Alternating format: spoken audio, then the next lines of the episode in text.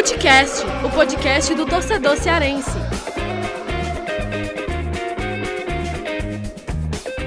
Vem que vem com a gente, rapaziada. Futecast na área. Eu, Lucas Mota, estou de volta aqui, acompanhado de Thiago Minhoca, que mandou muito bem nas apresentações aí, nas, nos últimos dois episódios. Afonso Ribeiro está com a gente também. E Gerson Barbosa, UGB, hein? E é o seguinte, Thiago Minhoca, você mandou muito bem, viu? Fiquei ausente nesses últimos dois episódios, nessas últimas duas semanas, porque estava ali na cobertura das Olimpíadas, inclusive. Oi Estou completamente aqui com o meu fuso horário afetado, né? Porque agora eu que só dormia uma hora, meia-noite, no mínimo, assim, porque tinha até insônia, agora estou oito horas da noite, eu já estou com muito sono, né? Nessas Olimpíadas, a cobertura era na madrugada, acordava às vezes três horas, quatro horas, cinco horas, e, Thiago Minhoca, fiz uma dieta altamente saudável, né? Para sustentar a energia durante a madrugada, acordar já com aquele pique, que era o que basicamente era café energético e amendoim, né? Essa era a minha primeira refeição e, e, e, assim e assim ia até meio-dia, viu, Thiago? Super saudável, é, fico... recomendo, viu? Eu fico imaginando como é que não deve estar seu organismo, assim, além de estar totalmente alterado com a questão do fuso, né? Mas, cara, assim, parabéns, cara, porque as Olimpíadas teve muita coisa interessante, a gente vai, não, não vai abordar aqui, mas teve tanta coisa legal, teve coisa frustrante também, mas é, essa coisa da madrugada, para mim também foi legal, assim, eu não, eu não esticava até porque de manhã tem que entrar na rádio, tem um programa ali também, aí não dava para fazer essa mesma sequência, mas parabéns aí pela cobertura, conteúdo no povo ficou bem legal. É, e, e, foi muito legal, assim, ver a, a equipe inteira, assim, da, da cobertura das Olimpíadas, né? teve muita gente também que nem era do esporte, né, eram de outras editorias, até porque, né, o futebol, ele segue, né, o futebol cearense, a cobertura seguiu, também teve Clássico Rei, né, no meio da, das Olimpíadas, mas foi muito legal assim essa, essa cobertura, é, o portal é, trazendo é, tudo sobre os Jogos Olímpicos e, e essa campanha, né? Teve live é, todo, praticamente todos os dias na, na, lá no Instagram do Povo Online, o Marcelo Romano, que é colunista do Povo, ele é especialista em Jogos Olímpicos e foi muito legal também um, um fator, assim, até destaquei isso na, na minha coluna da semana passada, que era é, esse resgate da torcida, né? É, é, os torcedores, assim, é, quem acompanha as Olimpíadas, até mesmo quem não acompanha aquele, aquele, aquela pessoa que acompanha a Olimpíada, mas pelo evento em si, né? Como tem também na Copa do Mundo. Muita gente que não acompanha futebol, mas para para ver a Copa do Mundo. E foi legal ver esse resgate, porque a gente vê cada vez mais distante é, a seleção brasileira de futebol, né? Cada vez mais distante no torcedor. Há muitas críticas na Copa América, por exemplo, a gente viu lá é, torcedores fazendo a campanha, né, dizendo que iam torcer para a Argentina. E é, as Olimpíadas a gente vê é, viu um pouco dessa aproximação, né? A gente se identifica muito com as histórias ali da Rebeca, do Ítalo Ferreira, entre outros é, atletas também que participaram dessas Olimpíadas. Há uma identificação maior. Parece que esses atletas eles eles estão é, é, mais próximos da gente assim mais da realidade os próprios discursos mesmo assim e eu vi é, é, nas redes sociais o pessoal postando torcendo mesmo coisa que a gente vê é, um pouco distante né é, essa relação com o futebol e o futebol que foi campeão né conquistou a medalha de ouro lá com méritos e tudo mas mesmo assim não deixou de ser um ponto negativo, né? Teve toda aquela história do agasalho, né? Do patrocinador que os jogadores acabaram não utilizando na cerimônia, algo que é comum, né? Todas as delegações é, fazem isso e o time de futebol acabou não fazendo isso. Quem quiser pesquisar mais pode é, é olhar aí, né? Só dar um Google que vai entender um pouco desse processo. Mas foi muito legal a Olimpíada e já digo para você o seguinte: é, eu estava até falando aqui fora do ar, acompanhei muito pouco né, o futebol, os jogos do Ceará e Fortaleza na Série A por conta desses horários malucos. É, vi o clássico ali, mas é, faltando 15 minutos para o jogo terminar, é, eu acabei dormindo até. Ah, esses outros jogos vi um primeiro tempo, vi um segundo, vi, vi muito por cima.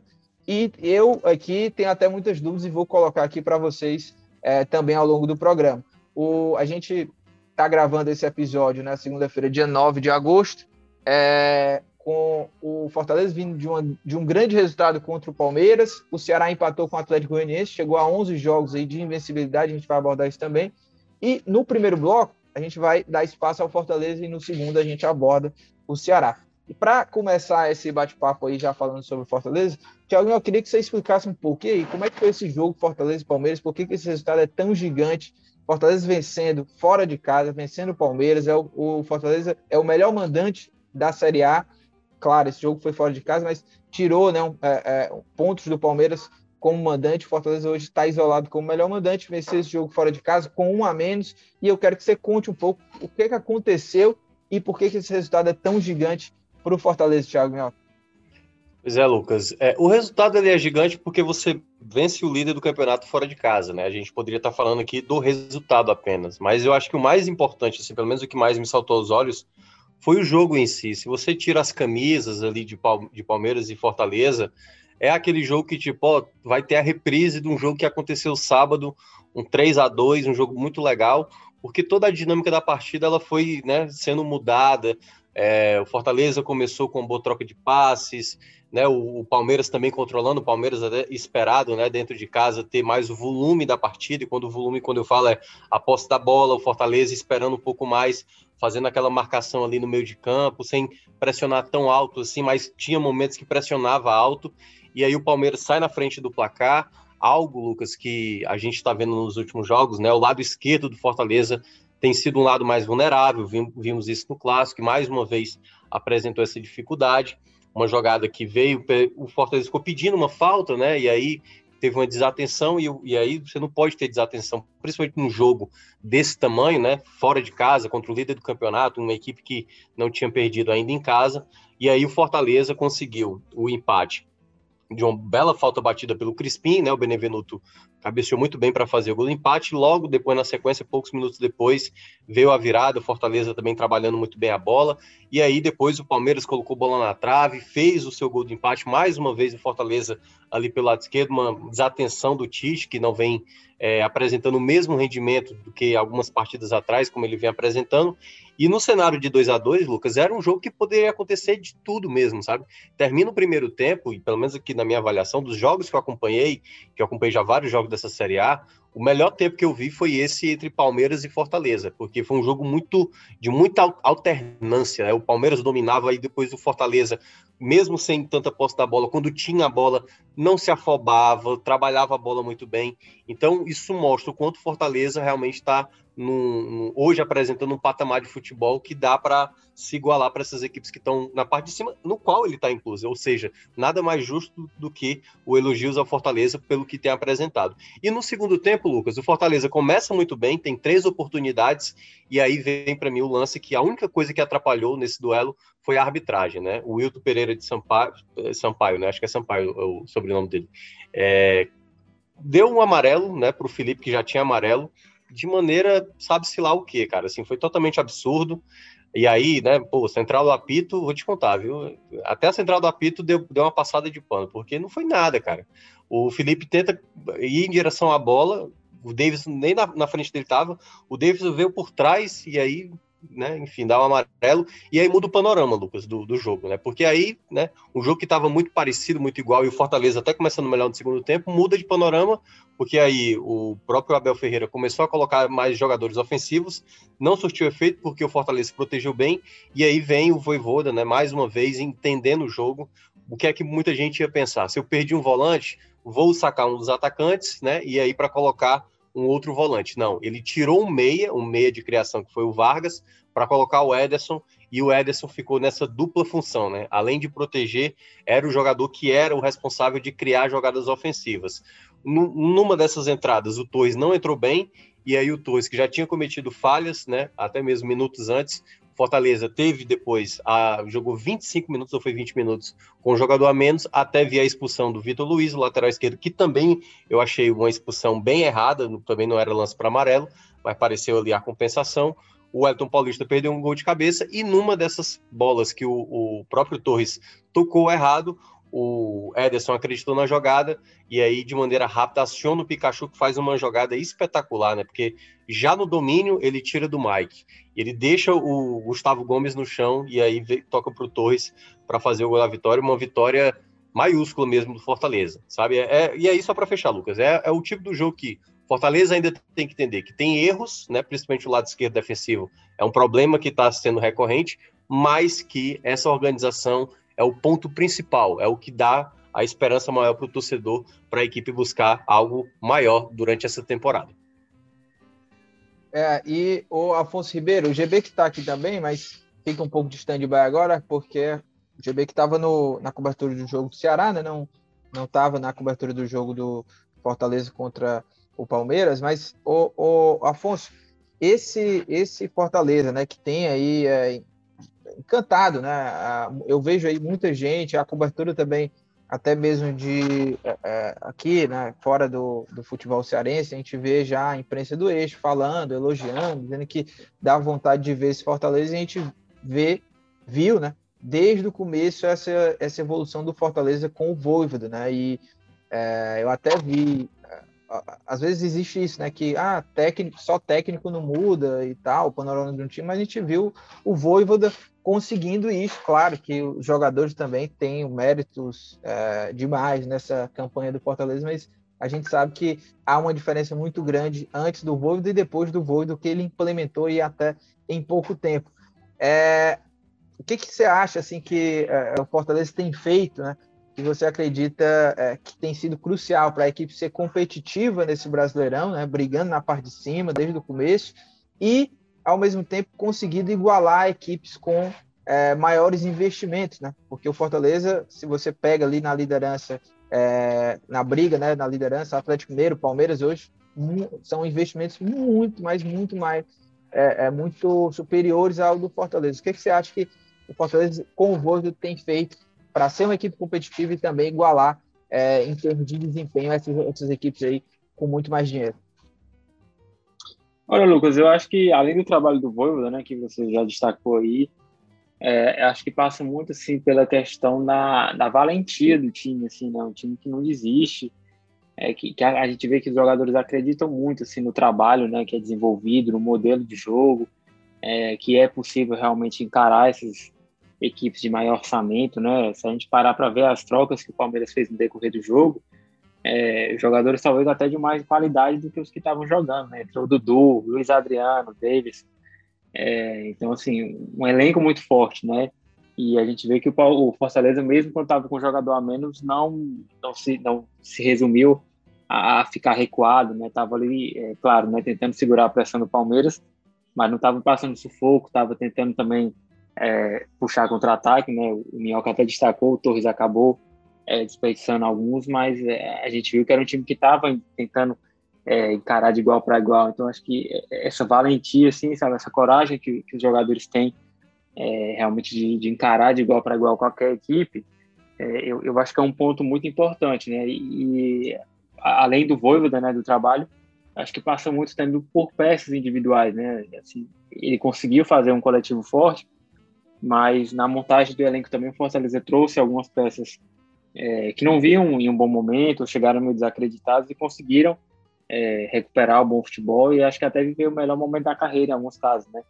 É, o Benevenuto vinha mal no Botafogo, teve, tinha aquela polêmica lá da, da agressão, né? A ex-namorado, depois ele acabou absolvido.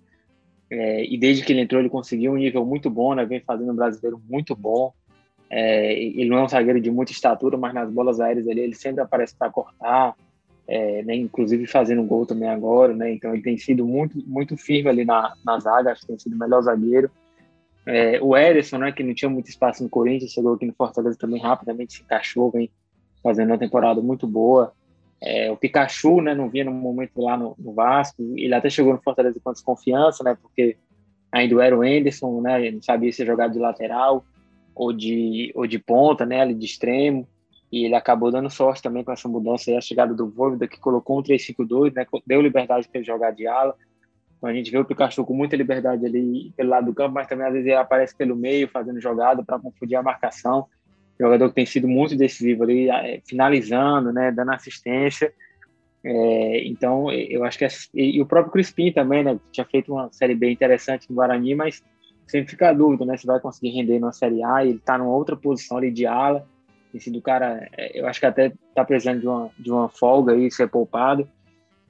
É, o Minhoca destacou aí, né, o lado esquerdo aí, em alguns jogos vem falhando e, e assim, e, eu acho que ele tá desgastado fisicamente, o Tite é um zagueiro um pouco mais pesado, então acho que está pesando em alguns momentos, mas Crispim é um cara muito importante na bola parada, né? Tem muita qualidade. É, então, eu acho que esse destaque também de algumas peças aí que conseguiram recuperar um bom nível, né? E estão vivendo um, um, ótimo momento, né? Nesse Fortaleza que está aí muito embalado, está muito bem. É, eu acho que tudo isso contribui aí, né? E claro, o trabalho do Voivoda, né? Tudo que, que já, já foi falado, é, tudo isso aí é, é, é reflete nesse momento espetacular que o Fortaleza está vivendo. E, e, Minhoca, o Afonso até tocou em alguns jogadores aí, né? Falou, citou algum, o nome de alguns jogadores. Eu queria abordar é, três específicos, né? Na verdade, é, um é o próprio Marcelo Benevenuto, né? Que foi, foi decisivo nesse jogo e tem até uma, uma alguns números, estatísticas lá do Footstats que é, eles até soltaram no Twitter, né? Que o Marcelo Benevenuto hoje é o quarto jogador mais valioso do Brasileirão em termos de nota, né, de desempenho ali na média de jogos. Eu queria que você falasse um pouco da importância desse cara que é, tem é, tido ótimos parceiros ali. A, a zaga do Fortaleza hoje ela está muito encaixada, né? Tem o Tite, tem o Tinga também. E qual o peso hoje do, do Marcelo Benevenuto, que veio né, com todos aqueles questionamentos e hoje é um titular inquestionável do Fortaleza. E o outro jogador que eu, que eu coloco aqui é já que a gente está falando dessa competitividade do Fortaleza, o time já está indo muito bem. Mas o quanto que, por exemplo, o Edinho e o Angelo Henriquez, né, que estavam no banco desse jogo passado, mas não entraram, podem agregar ainda mais e deixar esse Fortaleza ainda mais forte? É, assim, sobre o Benevenuto, eu acho que já tem um bom tempo que ele já vem apresentando um ótimo rendimento, assim, é, é, o, é, o, é o melhor zagueiro que o Fortaleza tem para sobra, né?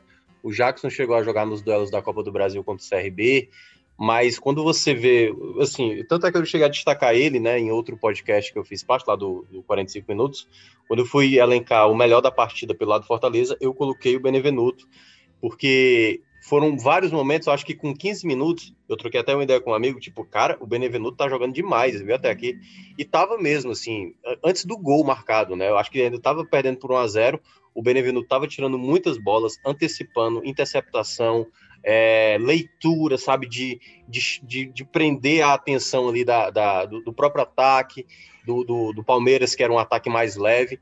Então, acho que o Benevenuto ele se destacou muito na partida e ainda fez o gol. Eu até cheguei a fazer uma associação, eu lembro da partida do Thiago Pagnussá, contra o Flamengo, né, que foi no ano passado lá no, no Maracanã, que para mim o Thiago jogou demais.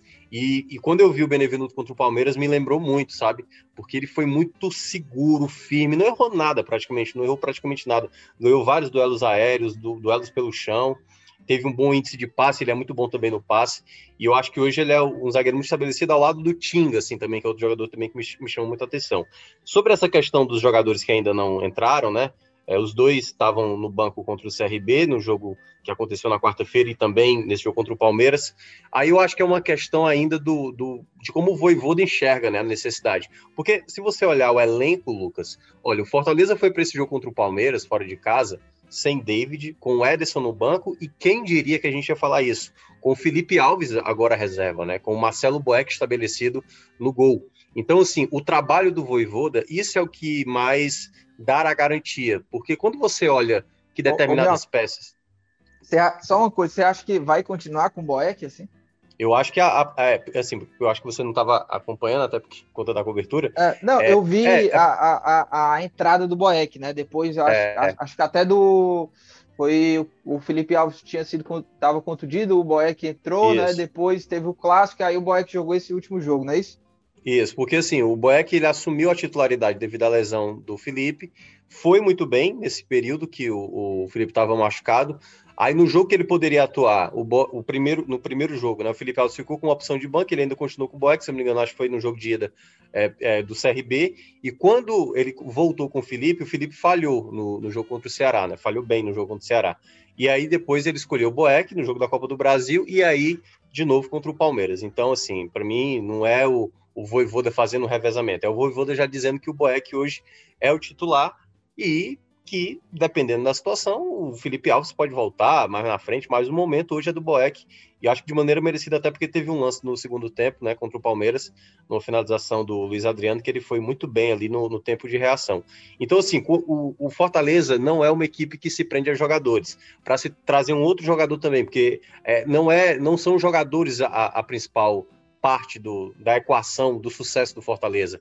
é o Romarinho, por exemplo. Quando eu vi a escalação, e se você olhar é, ali a postagem do Fortaleza, quando dá a escalação, a quantidade de torcedor do Fortaleza dizendo, perdemos, minha Nossa Senhora, Romarinho contra o Palmeiras não vai dar certo. E o Romarinho foi muito bem contra o Palmeiras. Foi o desafogo, foi o jogador que o Voivoda sempre estava querendo apostar e que pela primeira vez conseguiu dar essa resposta, que é o jogador Lucas, que precisa ter o bom contra um, chamar faltas, dar passes, quebrar linhas, e o próprio Romarinho conseguiu ser, em boa parte, basicamente no primeiro tempo, o principal destaque nesse aspecto. Então, eu acho que é, é o elenco e a maneira de jogar, a organização que o Fortaleza coloca em campo, que é o principal trunfo. Não são os jogadores que já foram importantes, como Ederson, David, que está sendo o Robson, né? É bom destacar o Robson aí dos últimos jogos contra os paulistas, todo jogo ele marcou um gol. Então, assim, é o time, é a organização de um bom treinador que faz render né, as suas individualidades a ponto da equipe conseguir a boa campanha que está fazendo. É, e ainda é, sobre o Fortaleza, sobre o Voivoda, eu coloco aqui é, em debate, né, até tinha citado lá no nosso grupo do Esporte Povo, sobre essa, essa condição do Voivoda. E estava escutando o Posto de Bola, né, que é o podcast lá, o, que tem o Mauro César, é, o Mauro César, o Juca Kifuri, o Arnaldo, enfim, e o, e o Juca Kifuri, ele, nesse, nesse debate lá do programa, ele, ele afirmou que o Voivoda hoje era o melhor técnico em atividades do futebol brasileiro. E aí eu quero saber a opinião de vocês, né? E aí eu trago o GB também para esse debate, que o GB, claro, não, não, não acompanha esse jogo do Palmeiras, mas tem acompanhado toda essa trajetória é, do Fortaleza com o Voivoda e quero começar com você, GB. E aí, o que, que, você acha? É, hoje o Voivoda já dá para se afirmar que ele é o melhor técnico hoje do futebol brasileiro é, em atividade? Cara, uh, eu acho que ainda não, sabe? Eu acho que, assim, ele pelo menos entre os três ele tá. Eu não diria que o melhor ele é ainda não. Eu acho que ele tá ali junto com o próprio Abel também, enfim, mas talvez fique entre os dois, né? Mas ele faz, é o que o Breno fala, né? Ele faz o melhor trabalho. Eu acho que isso aí é até meio indiscutível com todo mundo. É, ele faz o melhor trabalho hoje do Brasileirão, da Série A, do, do futebol brasileiro em geral, né? E aí, eu acho que é mais por aí. Sobre ele ser o melhor em atividade hoje, olha, não sei se ele é o melhor. Eu diria que ele está ali entre os dois melhores, disputando com o próprio Abel, né? Então, essa acaba sendo a minha opinião, né? Eu fico meio que nesse meio termo entre ele e o Abel, top 2 pelo menos aqui do Brasil, mas de qualquer forma, o melhor trabalho para mim assim, é até disparado realmente é o do o, o do Voivoda, viu, Lucas? É, e eu, eu é, penso bem parecido com o que o GB falou.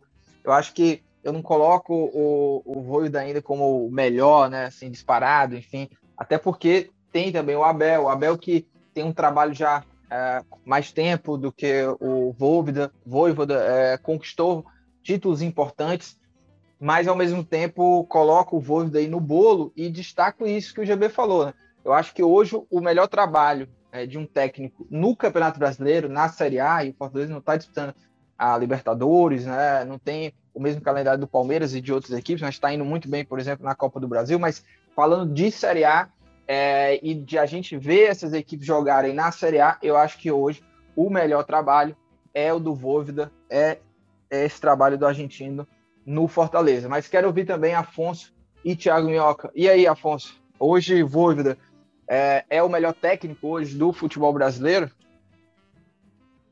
Olha, Lucas, eu, eu vou concordar com você com o GB aí. Acho que do, do Brasileirão é, não, não tem como contestar. Eu acho que até com sobras, né? O trabalho dele é o melhor, né? Se você comparar aí orçamentos, elencos, é, enfim, outras dificuldades que a gente sabe que, que, que existem, é, o trabalho dele é impressionante, né? Porque, assim, tem o Abel, né? E o Abel acho que está aí também nessa lista dos melhores, tem um trabalho já mais a longo prazo, passou por momentos de turbulência, conquistou títulos. É, é bom lembrar que, que o Voivoda ainda tem pouco tempo aqui no Brasil, né? Então ainda vai passar por algumas situações é, que, que acho que vão servir para a gente avaliar bem também o trabalho dele. Então, eu acho que a gente, para colocar ele já no topo, né, como o melhor do Brasil, acho que ainda é cedo. Mas o trabalho no Brasileirão é impecável, né? Assim, é, é claro que é, o Abel, por exemplo, né, com o elenco que ele tem no Palmeiras, as condições que ele tem, é, ele está lá no topo da tabela, né, o próprio Cuca no Atlético Mineiro, é obrigação, né? O que se espera desses times, pelos jogadores que tem, pelas peças Agora o Fortaleza está ali, né, em terceiro lugar, brigando palmo a palmo com eles, conseguindo vencer, por exemplo, esses dois times fora de casa, né, de virada. É, eu, eu, acho que isso dá, dá o tom aí, né, de como o trabalho do Voivo é impressionante, realmente.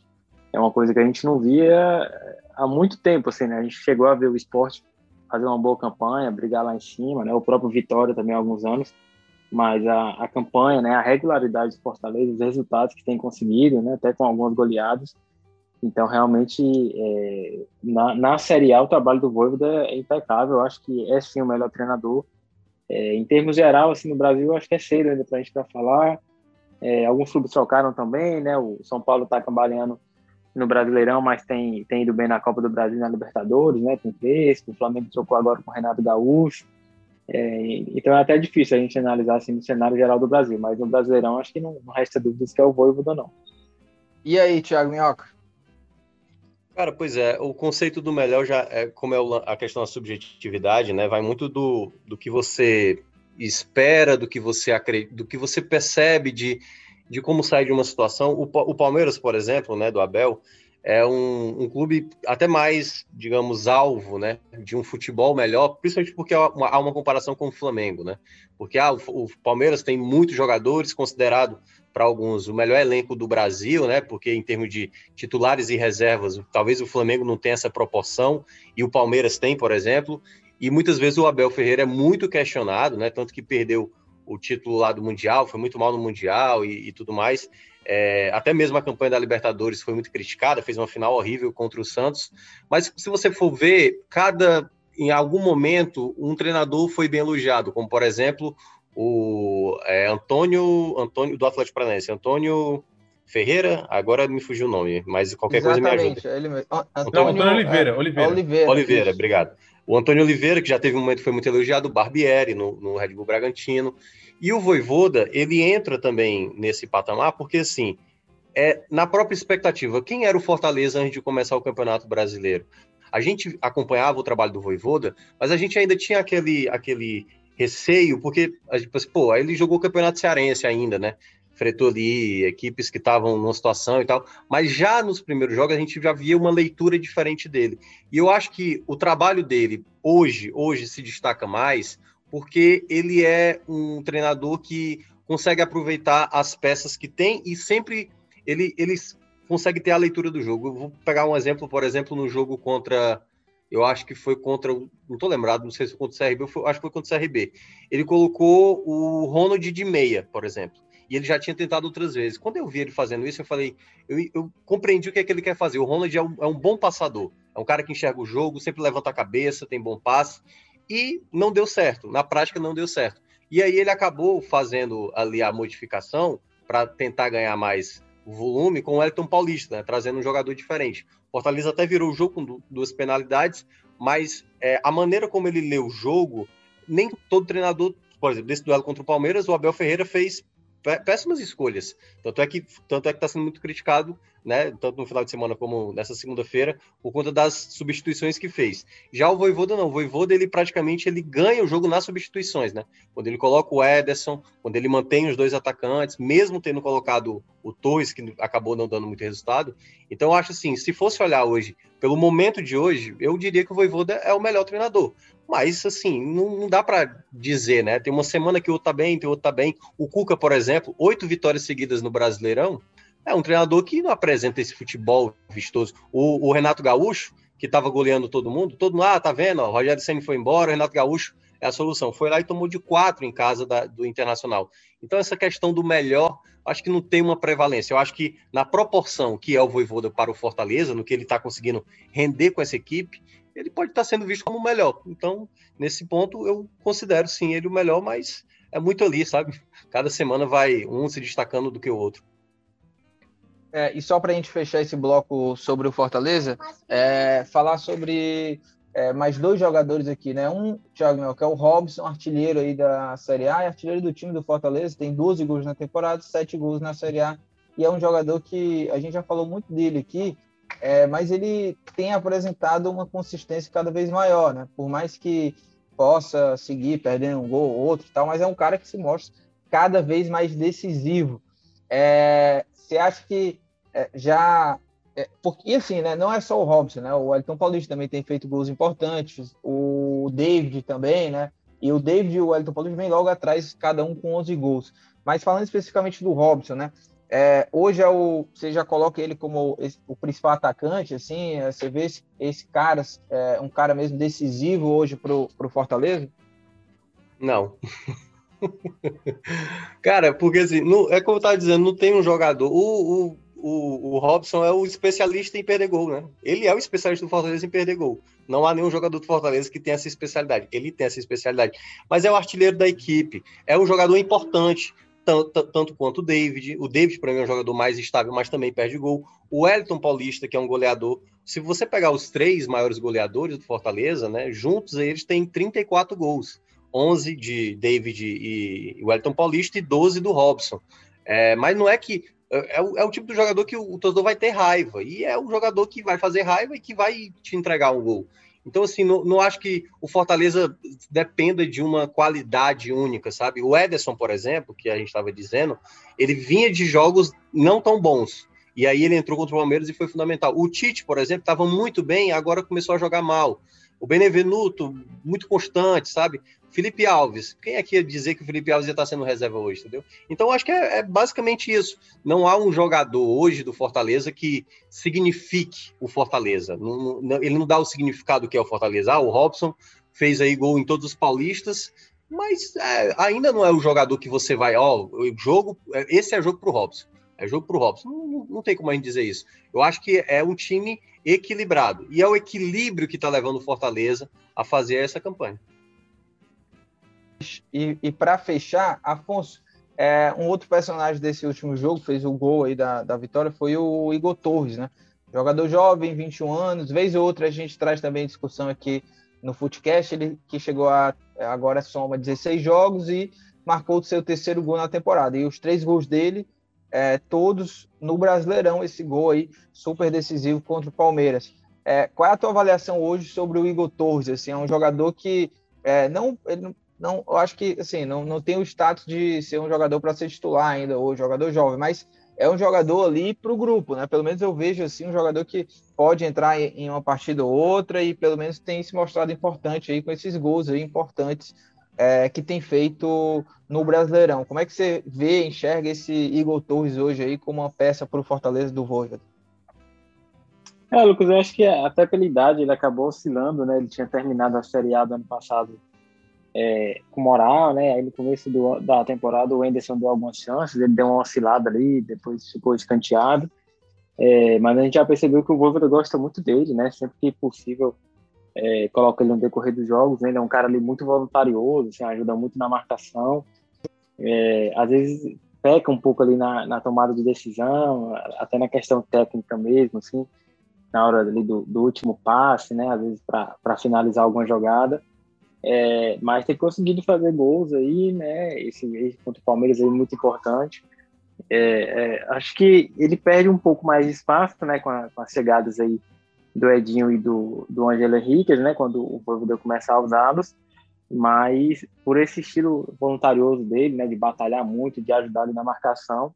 E por estar conseguindo, né? De vez em quando fazer gol, mesmo entrando no decorrer dos jogos, às vezes é, até numa situação um pouco já mais, mais complicada, mas eu acho que ele está conseguindo cavar um espacinho dele. Ele também tem os jogadores do, setor ali que não estão tão bem, né? Então acho que hoje ele está à frente do, do próprio Oswaldo. O Romarinho também não vinha conseguindo ter boas atuações contra o Palmeiras, acho que até deu uma melhorada. É, então acho que o Torres está conseguindo cavar o, o, espaço dele ali, né? É, é, também por ter a, a simpatia do World, né? Pelo estilo dele. É, então acho que é um cara que realmente para algumas alguns estilos de jogo, né, algumas ocasiões, é, por ter uma característica um, um, pouco diferente de outras peças, ele, ele realmente pode ser útil no decorrer da, da Série A. É isso, Fortaleza que no fim de semana vai enfrentar o Santos, né? Uh, o Santos que joga no meio da semana, a Sul-Americana enfrenta o Fortaleza.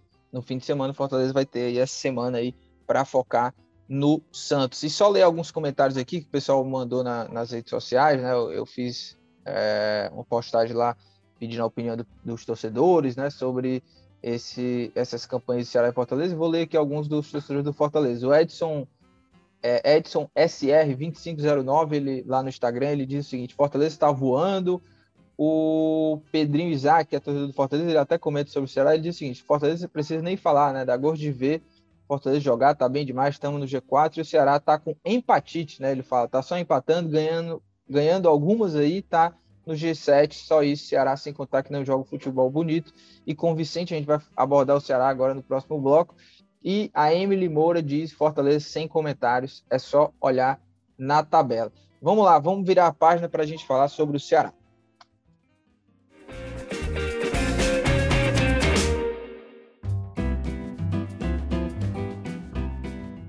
GB, já começo aqui com você para a gente abordar sobre o Alvinegro. Ceará e Atlético Goianiense, empate, mais um empate aí, agora Ceará empatando é, dentro de casa. Conta um pouco aí do, de como foi esse jogo, o que, é que aconteceu para o Ceará não ter saído do Castelão com a vitória, GB. É, Lucas, eu acho que foi um jogo muito parecido das duas equipes, né? São dois times que jogam bem parecidos, o Atlético Goianiense e também o Ceará. Então eu acho que tem um pouco disso, né? As equipes meio que se anularam nas suas propostas, que são bem parecidas, né?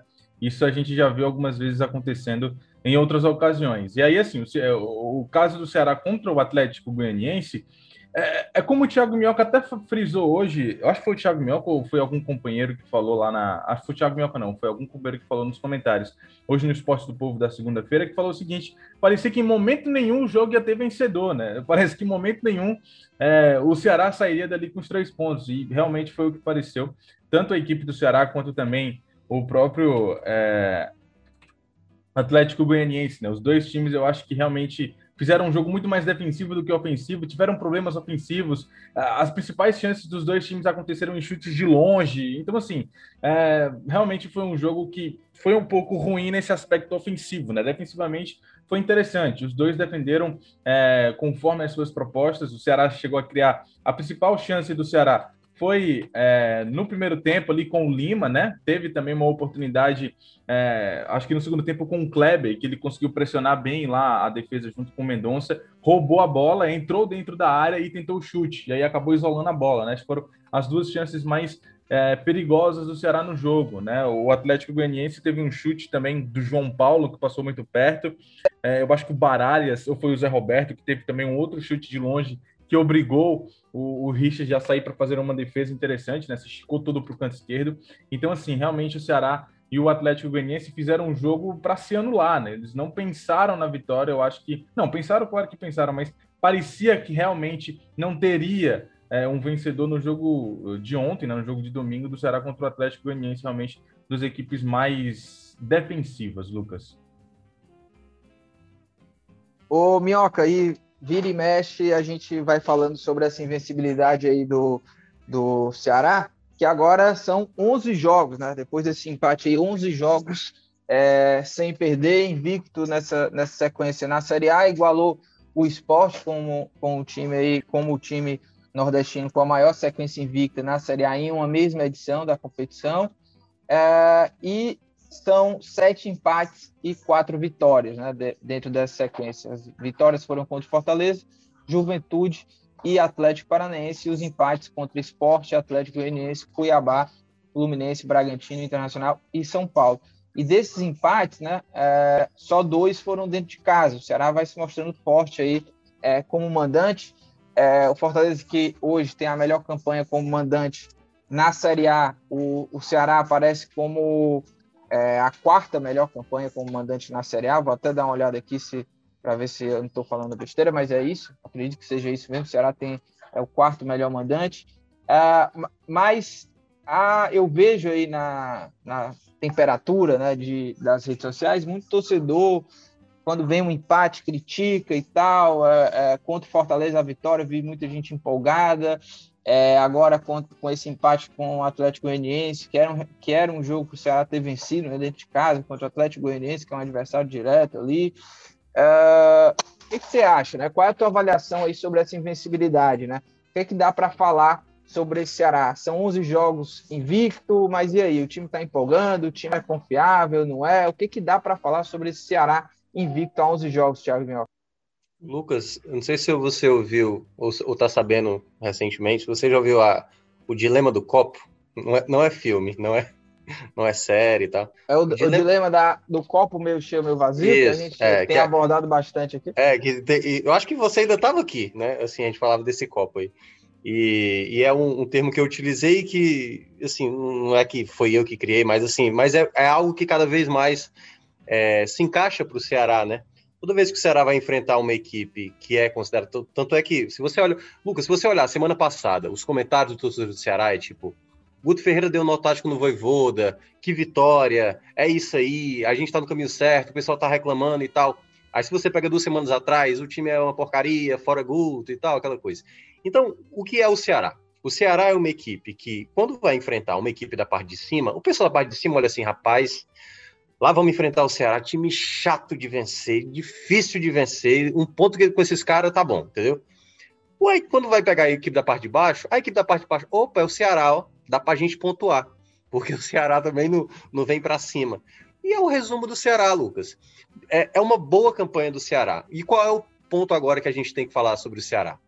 O Guto Ferreira, ele teve o mérito e a competência de corrigir o que o Ceará vinha sofrendo naquele período ali da eliminação da Copa do Brasil e aquela derrota para o Bahia. Naquele momento, o Ceará tomava muitos gols e ele conseguiu corrigir isso, estabelecendo né, o Marlon como volante, o Buiu no lado direito, até por conta da, das lesões, enfim, da, da ausência ali do Gabriel Dias, que estava muito mal, e ele co corrigiu o sistema defensivo, né? O Gabriel Lacerda jogando demais, enfim, então ele corrigiu isso aí. Quando ele é questionado, aliás, é algo que ele não fala né, nas coletivas pós-jogos, ele não fala e o sistema ofensivo, o que é que ele vai fazer? Então, basicamente, quando ele vai explicar o jogo, ele fala o seguinte: a gente estava em busca da vitória, faltou o gol. Mas isso aí não, não, é o óbvio já? Eu quero, eu quero ver ele falando por que, que ele escolheu o William Oliveira para esse jogo contra o Atlético Goianiense? Se o Marlon estava com o amarelo e ele sacou, por que não colocar o Fabinho, que é um volante que tem melhor saída, que tem o melhor passe? Aí é nesse ponto que a crítica para o Guto ela é, ela é justificável também. Porque na hora que um jogo é, é, contra um time chato. O Atlético Goianiense é um time chato. Fortaleza, por exemplo, empatou 0 a 0 lá e é um time que picota o jogo, faz falta. Mas na hora que o jogo tá para você, assim, quando eu digo tá para você, assim, você tá jogando em casa contra adversário chato, arrisca um pouco mais, sabe? faz uma, uma, uma coisa mais usada no setor ofensivo. Não é fazer como ele fez no Clássico há uma semana atrás, de desfazer o sistema defensivo e permitir o Fortaleza sobrar no primeiro tempo. O que o Guto Ferreira precisa organizar, fazer algo diferente, é no setor ofensivo. Eu não gostei, por exemplo, nesse duelo, dele ter sacado o Lima, por exemplo.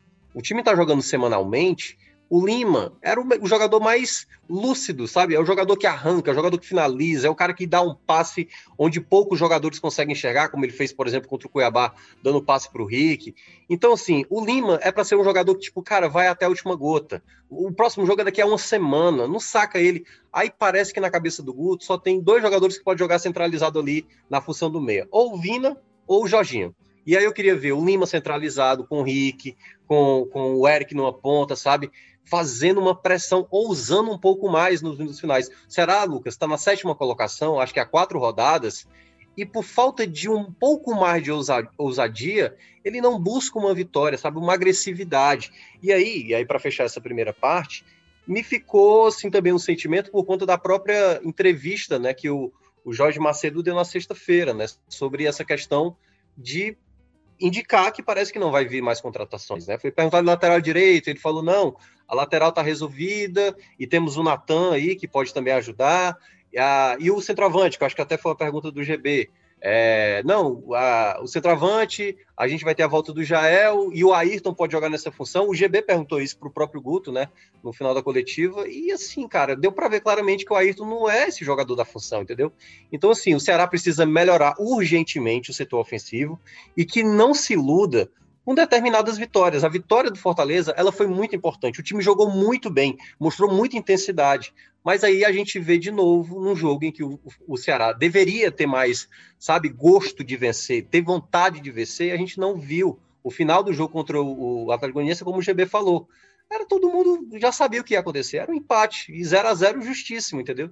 Então tá faltando um pouco mais da ousadia, não é ser ousado completamente, mas é um pouco mais de ousadia para arriscar. Você tá na sétima colocação, se você arriscar um pouco mais, você pode ser quinto, você pode ser, sabe, buscar algo a mais. E aí, e aí, eu já estou estudando até mais do que eu disse que eu ia terminar.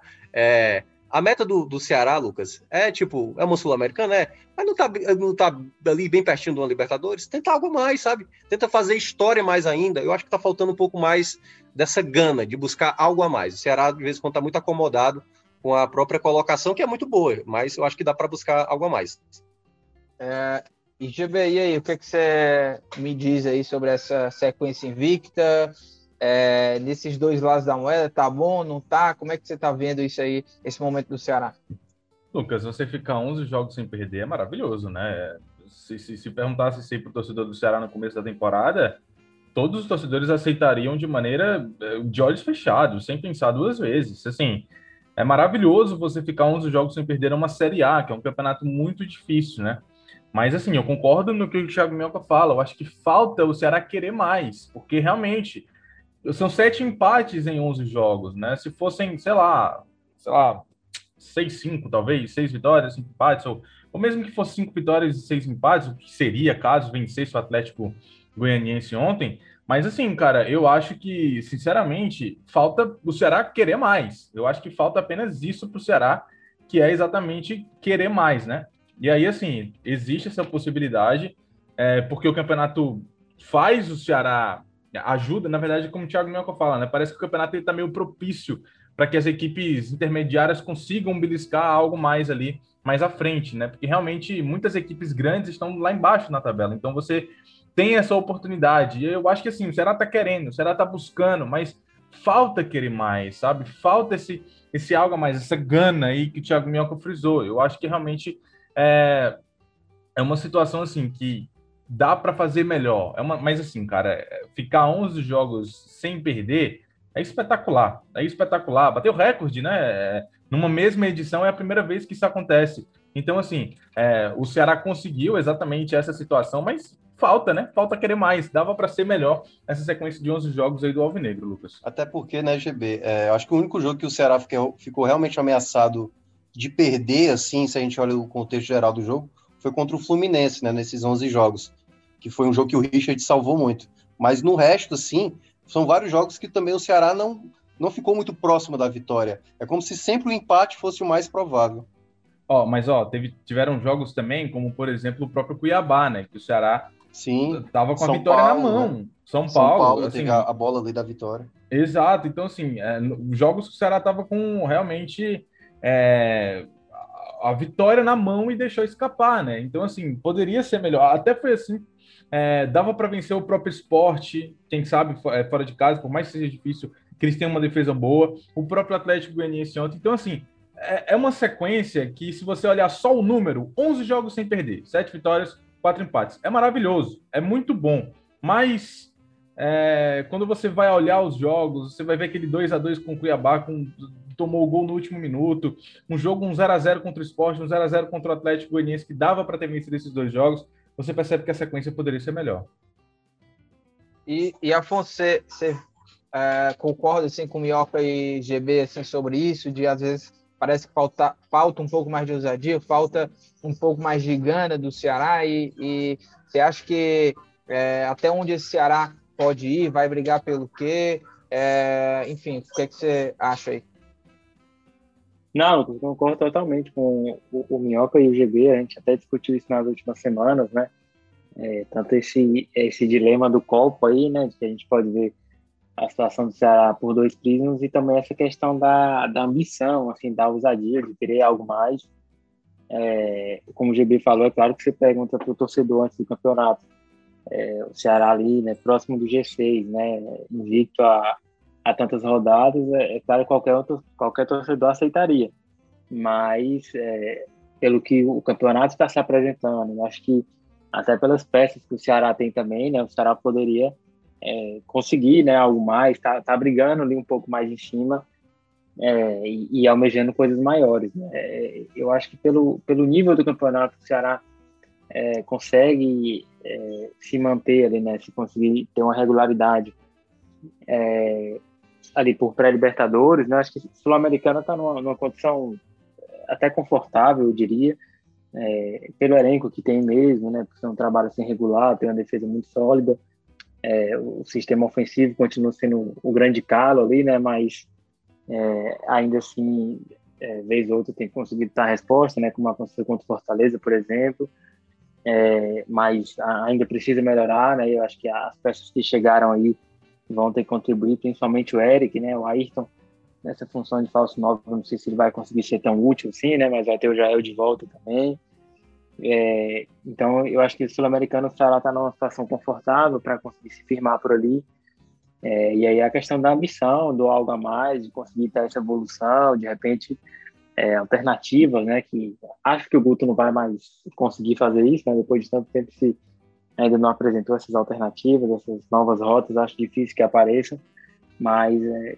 acho que isso aí seria o, o pulo do gato para o Ceará brigar um pouquinho ali mais em cima, né? Conseguir de repente aparecer no G6, né? É, brigar mesmo por uma por uma, por uma pré-Libertadores, mas acho que é, é, é, por ali, acho que a briga é por ali. Se o Ceará continuar aproveitando esse momento de estabilidade né, e de calendário dividido de algumas equipes aí, com Copa do Brasil, Sul-Americana, Libertadores, acho que o Ceará vai conseguir se firmar por ali.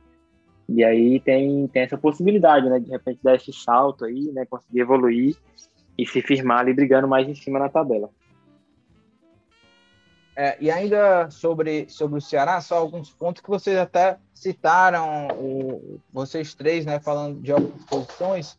E, e aí, uh, o Mioca, rapidinho, queria saber desse, desse, dessa questão do centroavante, né? Porque o Saulo Mineiro saiu, fica essa, essa lacuna aí de quem que vai ser o cara mesmo para chegar e assumir isso. O Kleber até fez é, gol lá no, no Clássico Rei, o Jael tá voltando e tem essa opção de Ayrton como esse falso 9. É, e aí, você acha que algum desses nomes aí pode se firmar ou, ou isso vai ser realmente um problema até o fim do campeonato, Thiago? É, eu, o Jael, eu acho que é um nome que ele, ele tem uma característica que nessa apatia que a gente vê do ataque, né, que a gente só vê o Lima, que é o jogador mais, mais lúcido, eu acho que o Jael ele pode contribuir. A, a grande questão do Jael é, ele não teve sequência no Ceará, né? Quando fez lá uma boa partida, lesionado, aí depois ficou um tempo afastado, voltou, aí apareceu bem, fez o gol na, na, nos dois jogos da final, aí depois saiu de novo, aí teve a briga, pegou um gancho. Então, assim, a gente não viu o Jael numa sequência com o Ceará. E aí, enfim, vamos ver que na, se na volta dele ele volta, né, para ter uma sequência ideal, até porque a gente só vai ter lá para outubro, né? Então a gente tem mais aí muitos jogos acontecendo só no final de semana. O Ceará não vai ter jogos no meio de semana, dá tempo do, do Jael se estabelecer. Mas eu volto a reforçar, Lucas, eu acho que é uma questão geral do setor ofensivo, sabe? Na hora que o jogo pedir, por, um detalhe, eu até falei isso com o GB no, no Esporte do Povo. O Mendonça, por exemplo, o Mendonça, que não fez uma boa partida, ele tem uma característica até mais de centralizar o jogo. Ele é diferente, por exemplo, do que era o Léo Chu no ano passado. O Léo Chu era mais agudo, ele é, ele é mais ponta mesmo, entendeu? Ele fazia a jogada como um ponta, fazia o cruzamento na área, ou pisava e tocava para trás. O, o Mendonça não tem essa característica. Então, cada vez mais você vê que o Mendonça ele é um cara aberto, mas que joga mais centralizando, sabe? Procurando passo por dentro, tentando finalizar. Então, ele não é bem um ponta, e aí é onde entra a discussão. Como é que o Guto quer? O Guto quer tentar repetir 2020? Se ele quiser repetir 2020, então o Mendonça não é o cara. É o Eric, é o, é o Rick, que entrou muito bem no clássico. Então ele precisa começar a conhecer os seus atletas. Se hoje ele tem uma carência no meio de campo, que é ali na, na função onde o Vini e o Jorginho não estão rendendo, ele só vai tentar com os dois, ele não pode tentar isso com o Nares, ele não pode tentar isso com o Kelvin, ele não pode tentar isso com o Lima, ele não pode tentar isso com o próprio Mendonça. Então é um pouco dessa, dessa quando eu falar ousadia né, do, do setor ofensivo, é isso. Porque nessa função do centroavante, há essa dificuldade, mas de nada vai adiantar, Lucas. Se você trocar ali uma peça ou outra, ali do, do, do 9, né, do jogador que joga com a 9, se o time não produz isso. Uma coisa que eu reparei, até cheguei a destacar na transmissão, foi o seguinte: a maneira como o Atlético Goianiense joga é muito parecida com a do Ceará. Só que a transição do Atlético Goianiense é mais rápida. É como se o time já soubesse aonde vai soltar a bola. O Ceará ele perde tempo. A bola vai, acontece o contra-ataque, mas só o jogador que consegue dar mais, é, digamos, objetividade à jogada é o Lima, porque é a maneira como ele toca a bola, se movimenta, pede a bola na frente, finaliza, e você não vê o Vina mais fazer isso, você não vê o Mendonça fazer isso, e o Guto tem que começar a enxergar quais são esses caras e cobrar também, sabe? Eu acho que o Vina tá se esforçando e tudo mais, mas é um jogador que foi caro para essa temporada e tem que cobrar mais desses atletas. Então acho que são esses os pontos que o Ceará precisa melhorar para que esse centroavante renda mais. Porque se a gente for olhar nos outros setores, Lucas, tipo, acho que o Buiu tá bem na direita, na lateral esquerda você tem o Pacheco, você tem o Kelvin ali, os volantes você tem Fabinho, você tem o Sobral, o Marlon que ajuda bem, é, o Oliveira, o Nares. Aí na zaga você tem agora três boas opções de zaga, né? Então, assim, eu acho que o Ceará tá bem do meu para trás, mas ofensivamente o Guto tem que tem que trabalhar mais. Para mim, eu acho que esse é o ponto. O Guto tem que trabalhar mais o sistema ofensivo para que esse centroavante renda mais. E para fechar, GB, é, desse setor ofensivo, né, é, tirando aí essa parte do, do 9, é, e também eu tiro aí o Lima dessa discussão, porque para mim o Lima hoje, desse setor ofensivo, é o único que eu vejo com unanimidade, é o único cara que está jogando melhor, jogando bem, que pode ser um cara mais decisivo. Mas entre esses outros setores, é, os, os caras é, ali um dos pontos né, que o Mendonça está jogando, mas não está sendo é, tão decisivo assim, na posição do Vina também, é, Jorginho ou Vina, o Rick já dá para ser titular, e é, queria saber também o que, é que você achou da, desse jogo do, do Eric, né, que jogou aí contra o Atlético Goianiense. Olha, Lucas, o ataque do Ceará é, vocês falaram bem, né? O Lima é o único dos titulares, claro. Dos titulares, o Lima é o único que tenta, é o único que tá ali todo jogo fazendo alguma coisa, o único que tem algum tipo de criatividade, né? É, ofensiva. No caso do, do Rick, é, ele é o jogador que entra na partida que mais tenta, né? Pelo menos nos dois últimos jogos foram assim, contra o Atlético Goianiense e também contra o Fortaleza, porque antes disso ele vinha no momento de oscilação também. Mas pelo menos nos dois últimos jogos ele apareceu bem saindo do banco. E eu acho que é uma boa opção para o Ceará, né? O Eric entrou contra o Atlético Goianiense, não deu para a gente ver muita coisa dele, né? Ele entrou já no segundo tempo. E em, em, alguns momentos, em algumas chances criadas pelo Ceará, ou pelo menos tentativas do Ceará de criação, aconteceram do outro lado é, do campo de onde estava o Eric, né? Então a gente não conseguiu ver tanto assim dele ofensivamente. Mas o que deu para ver em algumas ocasiões é que ele é um atleta que vai para cima e tem e não interessa se tem três, quatro jogadores na frente dele, ele vai tentar passar pelos caras, né? E até aconteceu uma situação parecida que ele, ele passou por dois caras, numa enfileirou ali dois caras e no terceiro ele acabou perdendo a bola, né? Então assim, isso me chamou a atenção porque tá faltando isso no Ceará. É, o único que faz isso hoje é o Rick. O Lima até tenta alguma coisa ali ou outra no um contra um, mas ele é um cara mais centralizador também. É um cara que busca jogadas mais central, mais centrais. Ele busca o próprio Vina ou o Jorginho para tentar alguma jogada, alguma tabela, o próprio Mendonça. Ele é um atleta que busca outras opções, né? O Rick e o Eric, pelo que deu para a gente ver contra o Atlético Goianiense, acabam sendo os dois jogadores do, da frente do Ceará que partem para cima no um contra um. E isso me chamou a atenção, né? Eu gostaria de ver mais desses dois jogadores em ação exatamente por isso. O Mendonça deveria ser esse jogador do time titular, mas ele não é. Ele não é um cara que vai tanto assim para cima do adversário. Talvez na corrida, uma bola longa, ele vai, mas ir para cima no um contra um, dificilmente ele consegue. Ele tenta, pelo menos, né? Então, eu acho que assim, é, ofensivamente o Ceará tem tido problemas. Tem qualidade, eu acredito, né? Com exceção do centroavante, eu acho que precisaria de mais um centroavante, mas nas pontas o Ceará tem qualidade, dá para fazer é, combinações interessantes, né, para as pontas. E central, para o meio, Jorginho e Vina não tem dado certo nos últimos jogos. O, o Vina não tem dado certo, é, o Afonso também não. O Afonso não, digo o Jorginho, né? Os dois também parecidos, né? Hein, hein? Mas. É, é, brincadeira aqui, é né? cara do Afonso, pô. É, parece o Jorginho, cara. É mesmo a barba é igual. Mas, assim, é... os dois não têm dado certo, né? Nem o Vina, nem o Jorginho. E por que não tentar o Lima naquela posição, né? O Lima é um, armador, ele joga aberto como um armador. Então, acho que seria legal. Eu gostaria de ver o Lima centralizado ali como, como é, o meia, né? O camisa 10 ali. E, e, dois pontas mais agudos, né? Talvez o próprio Rick e o Eric em algum jogo, quem sabe, como titulares, né? Eu acho que seria algo que eu gostaria de ver do Ceará, mas dificilmente isso vai acontecer, Lucas. É, e o Ceará que joga fora de casa, né? É, próximo jogo vai ser contra o Corinthians e o Ceará que ainda não venceu nenhuma fora de casa, mas tem aí, ó, um, dois, três, quatro, cinco, seis, sete jogos aí é, sem perder fora de casa. Né? Só perdeu para o Santos por 3 a 1 na segunda rodada fora de casa. Já pegou equipes como Internacional, já falei até no começo do programa, né? Fluminense, Internacional, Bragantino. Acho que são esses os, principais times aí que o Ceará enfrentou fora de casa e não perdeu. Vamos embora para as dicas aleatórias.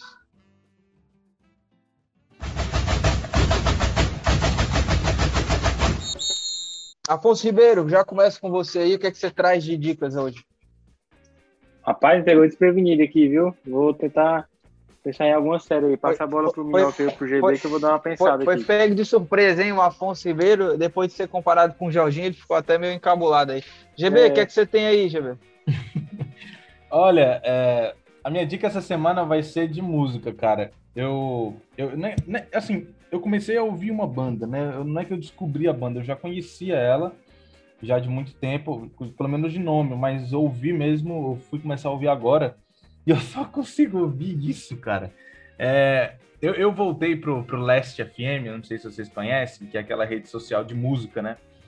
Que você vai. É, você meio que vincula o seu Spotify ou Deezer. É, é, velho, viu, GB? Essa aí, pô, ainda existe, pô. Existe, existe, existe. existe. GB é cringe, viu? Não, aí, Total. não, eu, eu fui lá na minha conta, que para você ver, né, Thiago, isso é antigo, né, cara? É de 2012, Demais. né? 2011 e tal. E eu fui na minha conta, que eu criei em 2012, e parei de, de colocar música nova lá em 2014, né? Pra ver as coisas que eu escutava. Nossa, bom demais. Aí, é... eu coloquei de novo, né? Eu vinculei, ah, vou deixar contando aqui, que ele vincula com o Spotify. Ah, fica ouvindo aqui no Spotify e deixa lá contabilizando, não tem nada a ver, não. E, cara, eu só escutei isso esses dias. Eu tô, tô olhando aqui, chega a ser bizarro, ó. Eu vou, vou até colocar aqui, só pra, só pra título de comparação, eu tô ouvindo, eu já escutei essa banda é, de sexta-feira pra cá, que quando voltei a vincular, 148 vezes. A segunda que eu mais ouvi, eu escutei seis vezes, velho. Então, assim, eu só ando escutando essa banda. É uma banda de Doom e gótico, e metal gótico, né? Uma mistura de Doom com, com gótico que é Draconian, uma banda lá da Suécia. Cara, é espetacular para quem gosta desse tipo de música. Assim, acho que ninguém, né, deve estar ouvindo a gente. Mas a minha dica é essa, cara. Draconian é uma banda espetacular aí de doom metal misturado com gótico também, é bem legal. Ô, ô Afonso, ainda vou lhe dar uma colher de chá e vou, vou dar logo minha dica aí. E você pense mais um pouquinho. Eu, a, a minha dica, viu, nessas, acho que nessas últimas duas semanas, eu acabei lendo mais um livro no, no Kindle que foi o sobre o Dexter, né? O Dexter, aquela, até daquela série lá do Sim, Serial Killer. É. é, que, e assim, sempre gostei da série, mesmo que a série tenha terminado de forma bizarra. Mas é, há muito tempo, né? Eu tinha ganhado o livro, li o primeiro livro, e aí é, fiquei de ler depois e tal. É, e aí, quando eu comprei o, o Kindle, depois de muitos anos né, de ter lido o primeiro livro, eu pô, dessa vez eu vou comprar no, no Kindle aqui o, o, segundo livro. E aí li, né, que é o querido e devotado Dexter, que é o segundo livro aí da saga do, do Dexter, que, para quem não conhece, né, o Serial Killer tem a série, né, quem quiser é, assistir também. É, mas o livro é muito bom. E é legal que eu já assisti toda a série, né, é, no primeiro livro já tem coisas diferentes, né, não é a mesma história ali. Claro que tem um, uma base gigantesca, mas tem detalhes ali que é bem diferente. Esse segundo livro, que eu achei bem legal, e tem um, um outro serial killer lá e tal, na história, que não tem na, na, na série, né? Então já muda completamente. Então, essa é a minha dica aí, segundo livro sobre o Dexter, que é Querido e Devotado Dexter. Vai lá, ô Afonso. Pronto, Lucas, você falou de, li, de livro aí, me deu uma luz aqui. É, livro que eu comecei a ler esses dias, já, já tinha até esquecido mas é o livro do Jamil Chad, né, jornalista que trabalhou muitos anos no Estadão, hoje escreve no UOL, né, é, mora lá na Suíça, então entende muito assim, né, de, de questões é, da FIFA, né, dos bastidores aí, questão de, de corrupção, né, que teve aí, prisões, enfim. É, então ele tem um livro muito bom, né, Política, Propina e Futebol, assim, futebol acaba sendo quase que um detalhe, né, é, nas histórias que ele conta, né, a questão da, da, Copa do Mundo, enfim, as competições que foram organizadas, vendia, as propinas que rolavam, direito de transmissão, enfim, tudo isso aí que a gente ficou sabendo anos depois, né, de toda a marmota aconteceu. É, então, livro bem legal, assim, muitos detalhes, né, muitos bastidores mesmo, assim, até da, da, própria cobertura que ele fez desses casos. É, então, a dica de hoje é esse livro aí do Jamil Chad, né, Política, Propina e Futebol. Boa. E Thiago Minhoque, aí?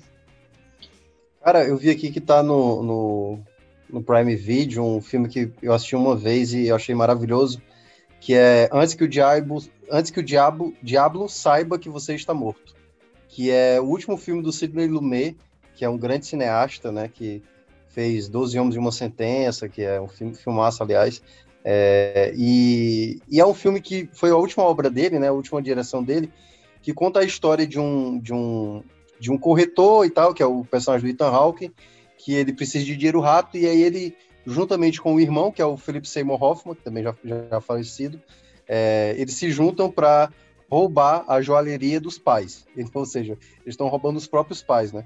E aí o plano dá errado, e aí depois acontece vários eventos que as coisas saem do rumo, entendeu? Então é um filme de, de suspense, assim, mas tem uma pitadazinha de comédia, assim, que não é uma comédia tão rasgada, né? Ali uma, uma comédia mais absurda. É, mas é, eu achei muito bom. Esse filme é de 2008 e o nome é Antes que o Diabo, o Diabo Saiba que Você Está Morto. Tá lá no Prime Video. Boa, é isso. Com essa última dica aí de Tiago Minhoca, vamos nos despedindo. Lembrando que este podcast é uma realização do Povo Online na edição nossa querida amiga Mariana Vieira. Um grande abraço a todos, até a próxima semana. Valeu!